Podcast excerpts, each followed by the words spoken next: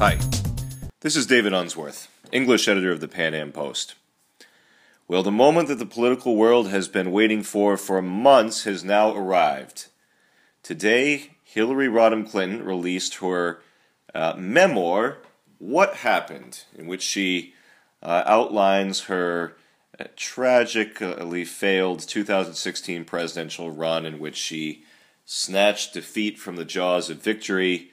Uh, in typical Hillary Clinton fashion, I, I, I, want to be somewhat charitable to her, but it does seem to be a recurring trait with Hillary. She set out to suggest that she was going to take the blame for what happened, but just a casual perusal of the themes of her book seems to point to the exactly the opposite. The, the blame game here is Hillary Clinton blaming everyone else she can possibly think of, nationally, internationally, uh, in her own party, in the Republican Party, even in third parties. Uh, she does. She does direct a little bit of the blame towards herself, but much, much more. The lion's share is directed towards other people. So um, we are going to work our way through uh, the book uh, over the next 15 or 20 minutes and take a look at uh, her diagnosis of her uh, campaign and pro- probably what will go down in history as perhaps the most shocking uh, electoral result in American politics in 100 years. So, to begin with, Bernie Sanders. Obviously, Bernie Sanders, uh, she was expecting something of a coronation, not a coronation, not a nomination in the Democratic primary. Bernie Sanders changed all that he was uh, nothing but a blip on the radar screen uh, in 2015, and all of a sudden in 2016, the the Democratic base, especially uh, younger voters, uh, coastal voters, and so forth, uh, were enamored of him. Who he's a Democratic socialist, and not even a Democrat. He's an independent senator from the state of Vermont. I've actually been following his political career for decades. I remember him in the early 90s when he represented Vermont in uh, as the sole member of the House of Representatives from Vermont. Well, Bernie, uh, what Clinton said here, quote, it was beyond frustrating that Bernie acted as if he had a monopoly on political purity. Uh, he also uh, quote unquote, had to resort to innuendo in impugning my character. Uh, fair enough, but really, Bernie Sanders actually gave her a huge pass when he said that, you know, we'll just let those quote unquote damn emails, we'll, we'll leave those on the side. We're sick and hear, we're sick and tired of hearing about your damn emails you know, Bernie Sanders may still be kicking. He may be kicking himself for the rest of his life over that. I mean, it it was a serious uh, criminal matter, and many people do feel that it should have been the subject of a criminal investigation. Next up on the list, Bernie Bros. Uh, Bernie Bros were uh, largely uh, uh, college age uh, or young working professionals, very plugged into the social media, often working in fields like tech, based out of Silicon Valley and so forth. Um, and Hillary uh, targets the Bernie Bros for attacking her supporters online with attacks that were, quote, ugly and more than a little sexist. Next up on the list Jill Stein of the Green Party, who peeled off votes uh, in critical swing states, uh, like Ralph Nader did, and then again, though she doesn't bring up the issue of the Libertarian Party, which almost certainly took votes away from Trump, and you have other parties like the Constitution Party. I mean, all in all, this is basically a wash. The Libertarian Party typically takes more votes away from the Republicans. The Green Party takes more votes away from the Democrats. But uh, it, Jill Stein or whoever the, the Green Party runs is not to blame for Hillary Clinton's loss. I mean, where, where for example, I've I've said this dozens of times to people. Her key strategists in Florida were saying to her, "Look, Hillary, there are some issues here. We're not doing well with the Cuban community.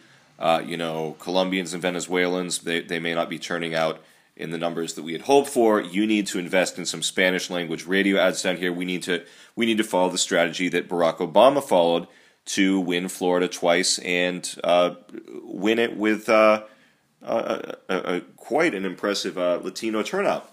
But Hillary Clinton uh, just ignored them. Uh, she didn't invest the time and resources there that her in in the Latino community which would have been pivotal, and she lost the state of Florida by about 110,000 votes, if I'm not mistaken. In Wisconsin, I mean, a state, sh- she didn't even go there. She did not visit the state uh, since uh, the Democratic primary. She did not go to Wisconsin. I mean, there, Hillary Clinton largely has her own arrogance and incompetence to blame for the loss. Yes, clearly there were some other factors. Uh, a very one of, one of the my favorite political commentators, Jake Tapper at CNN. On election night, I was watching his coverage, and he said, you know, well, in states like Pennsylvania and Michigan, Wisconsin, uh, my friends tell me we have a lot of leaners. And his co-hosts Dana Bash and so forth, well, what are leaners? And Jake Tapper says, well, they kind of survey the room, kind of like look at you wink and lean into you and say, you know what, I'm actually I'm actually thinking about voting for Trump. And it's entirely true. The the the media, academia, the cultural elites, and so forth, uh, social media, even even big business, even Wall Street interests, they made it very socially unpopular and painful uh, to be a public and out supporter of Donald Trump. So that was really the key variable in why these uh, pollsters had it so wrong. Why people like Nate Silver uh, just completely blew it. Back to Hillary Clinton's blame game uh, sexism and misogyny, uh, which led to the victory of a flagrantly sexist candidate. You know, on this point, I actually uh, I have to give Hillary a little credit. I mean, Donald Trump he really put his foot in his mouth a bunch of times. I mean, I do not think that sexism and misogyny is the reason that Hillary Clinton lost, but, uh, you know, Trump. Trump is, you know, it's kind of sometimes like watching a train wreck. I mean, you you want to watch because it's fascinating. You want to watch because you can't believe it's happening. You want to watch because it's exciting, but there's also an incredible element of danger to it. I mean, Trump is uh, Trump is kind of cruising for a bruising often, and a lot of the things that he says actually just kind of end up backfiring, and they impede his legislative agenda. Next up on the list, of course, Russian President Vladimir Putin and Russian hackers. Uh, again, uh, that is not the reason that Donald Trump is president. That is not the reason at all. The sum total, uh, all that Vladimir Putin did was tell the truth. He uh, he told the truth about the DNC's collusion with the Hillary Clinton campaign to thwart the campaign of Bernie Sanders, which is who the party activists really wanted, and especially the party activists under 40. You know, I mean, this guy, Bernie Sanders, is a democratic socialist, which should be frightening enough to anyone who believes in uh, free markets, the rule of law, uh, capitalism, democracy. Uh, and uh, the Wall Street interests were just as terrified of Bernie Sanders as the uh, power brokers, the kingmakers, if you will, at the DNC. So it's it's not at all surprising that these the, the politically powerful and the economically powerful are going to get together and thwart the campaign of an insurgent candidate like Bernie Sanders. And a message to all my Bernie Sanders supporting friends no, Bernie would not have beat Trump. He wouldn't have even come close. He would have gotten trounced. There's just not a, a chance. I mean, the guy is a democratic socialist, for God's sake. Uh, now we're really going off the deep end with her criticism. Hillary Clinton blames Barack Obama for not playing up, not using the gravitas, the prestige of his office to uh, publicly announce on television that uh, we we were under siege from Vladimir Putin and from Russia and from Russian hackers and so forth. I mean, come on, that Barack Obama did more than anything. I mean, more than anyone. I mean, she she Barack Obama, as crazy as I think it is, and as much as I don't agree with him, he was wildly popular for eight years, even with independents, with young people, with various uh, racial and ethnic minority groups uh, on college campuses. He was extremely popular. For him to, for for Hillary Clinton to blame President Barack Obama, I mean that is just nuts. That is just absolutely nuts. And add to that Joe Biden. She also blames Joe Biden for quote unquote saying that the Democratic Party did not talk about what it always stood for after campaigning for her. The, the you know, it's just uh, it's just crazy. Uh-huh.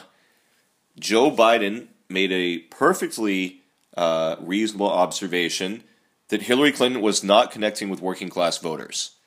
When was the last time you walked by a pickup truck with a Hillary Clinton bumper sticker on it? If your answer to that is never, which it probably is, then ask yourself why. Hillary Clinton, organized labor normally turns out in droves for Democrats. They, they are one of the key political players in winning elections for the Democrats. And Donald Trump basically split the, the union votes with Hillary Clinton. I mean, that's astounding. You can't win a national election as a Democrat if you're splitting the union vote, you're splitting organized labor with the Republican candidate. That is just crazy. FBI Director James Comey. Uh, the thing is, she blames Comey it was her own fault for setting up her own private server. It was completely her own fault.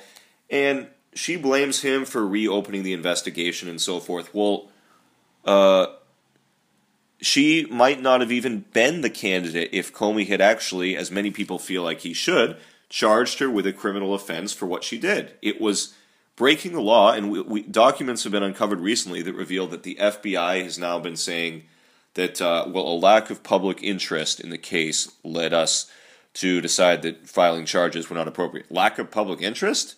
I was certainly interested. A lot of my friends were interested, a lot of people I know. If she broke the law, she should have been charged for it.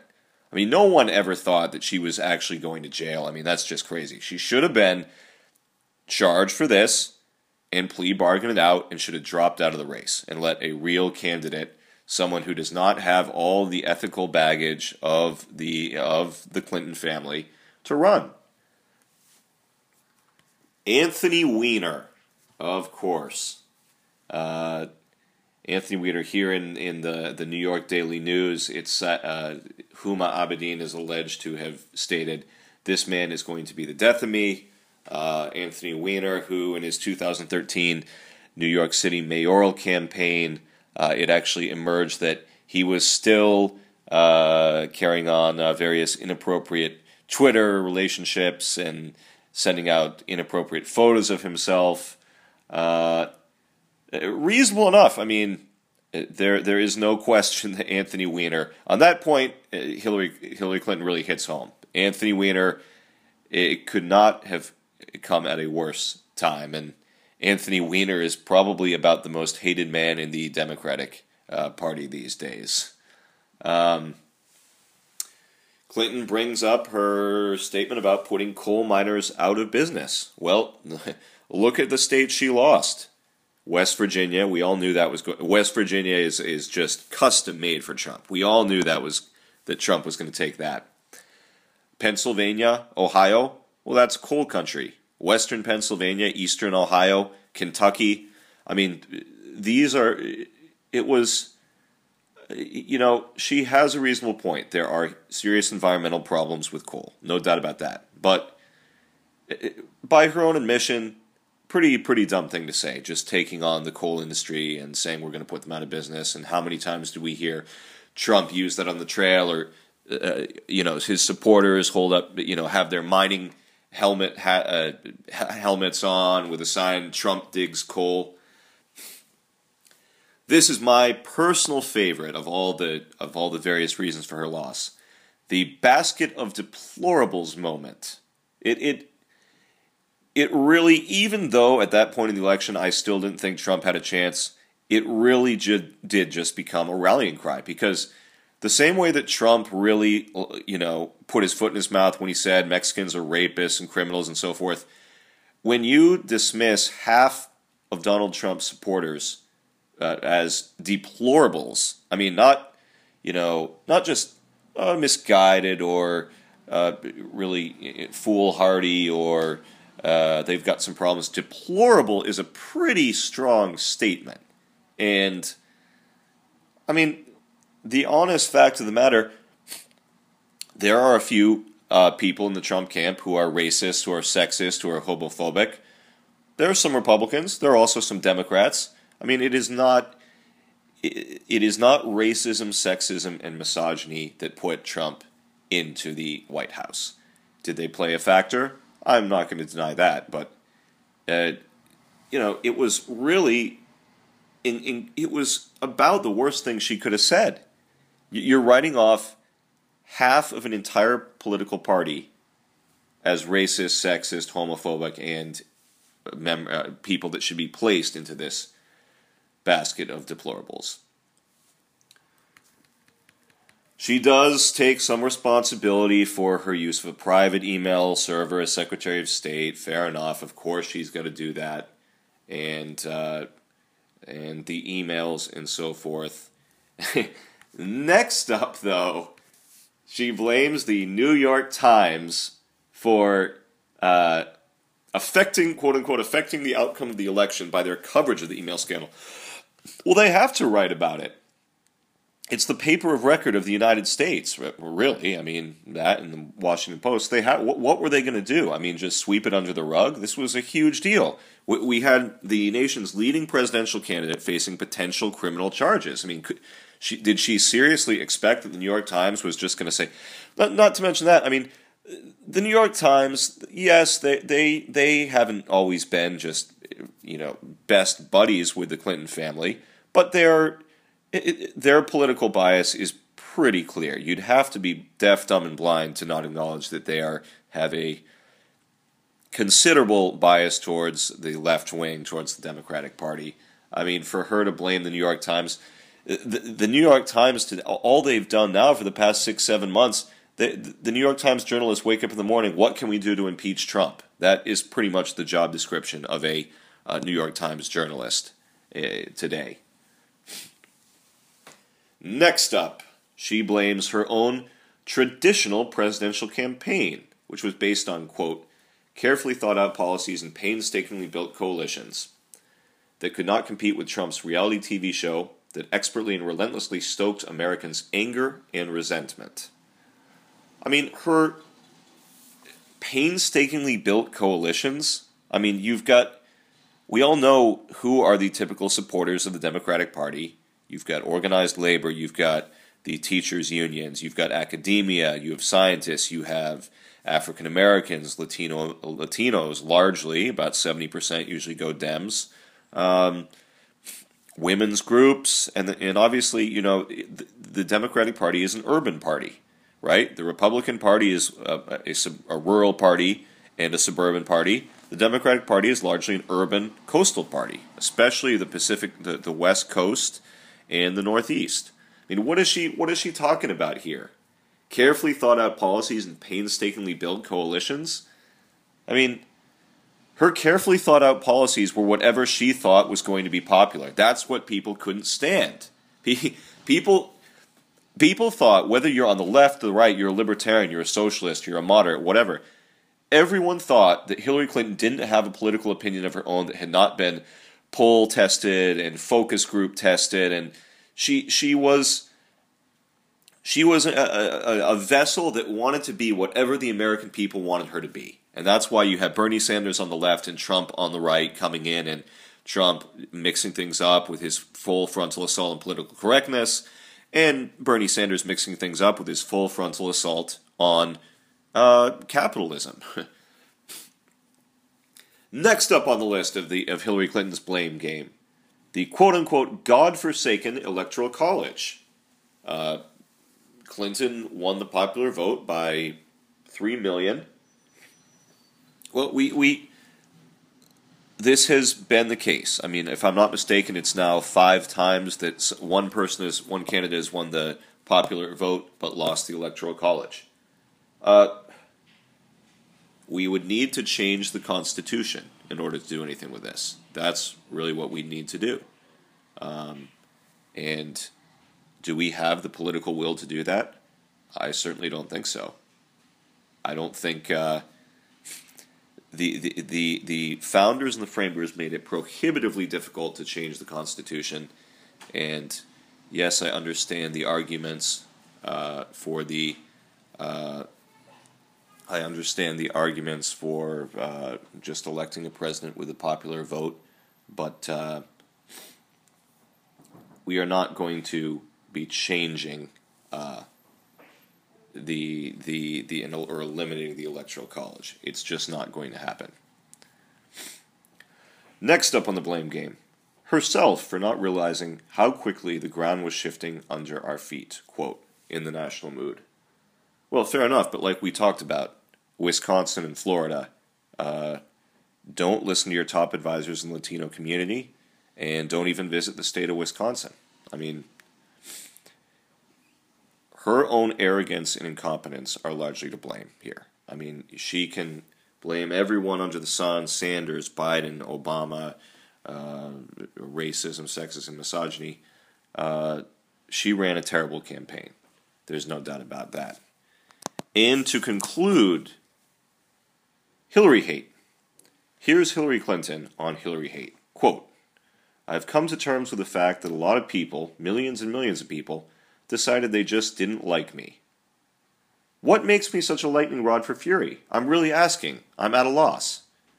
Uh, the first thing that comes to mind would probably be that Hillary Clinton is a, not a she she she is just a fake, a phony, a fraud. She's someone who I mean she's not She's not a religious fanatic. She's not a socialist. She's not a communist. Uh, what are her real political views? Uh, she's probably just a moderate Democrat, uh, some something akin to center left, but she bends over backwards to be all things to all people, and that is the main problem with Hillary Clinton, and it is why when someone like Bernie Sanders came along for the first time, people really gravitated to him. People were really excited about his candidacy. Hillary uh, doesn't understand why people don't like her, and she, it, it makes her sad and it makes her confused, and she, she is at a loss as to her ability to understand this. Well, uh, there there is a key thing here that Trump has that Sanders has that Clinton does not have authenticity. So until Hillary Clinton figures out how to appear to the American public to be authentic, uh, she's going to have a serious problem. Uh, this has been David Unsworth with the uh, Pan Am podcast uh, discussing Hillary Clinton's uh, recently published book entitled What Happened? The Memoir of Her Failed 2016 Presidential Campaign.